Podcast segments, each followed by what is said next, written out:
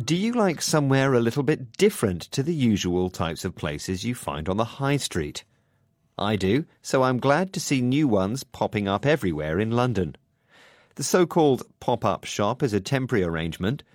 In the aftermath of the financial crisis of 2008, many businesses had to shut down. Shops, warehouses, and offices were left vacant when they stopped trading. Pop up entrepreneurs occupied some of them quickly. For them, the appeal of this temporary shopping concept is clear. They can start a business with much lower risk.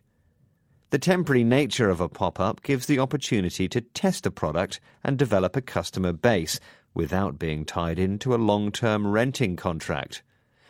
Being small makes it much easier for pop ups to expand if they are successful. Pop up shops first appeared in the UK in the early 2000s, with the economy booming.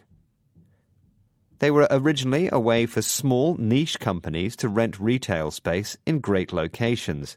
This was while landlords who owned these spaces looked for permanent tenants. Pop up shops can take a number of different forms. They might be temporary shops in the high street or a shopping centre.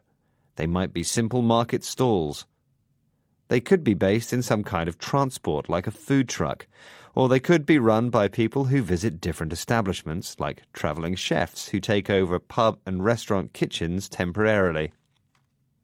According to a 2014 report by the Centre of Economic and Business Research, the pop up industry was worth £2.1 billion and is expected to grow by 8.4% this year.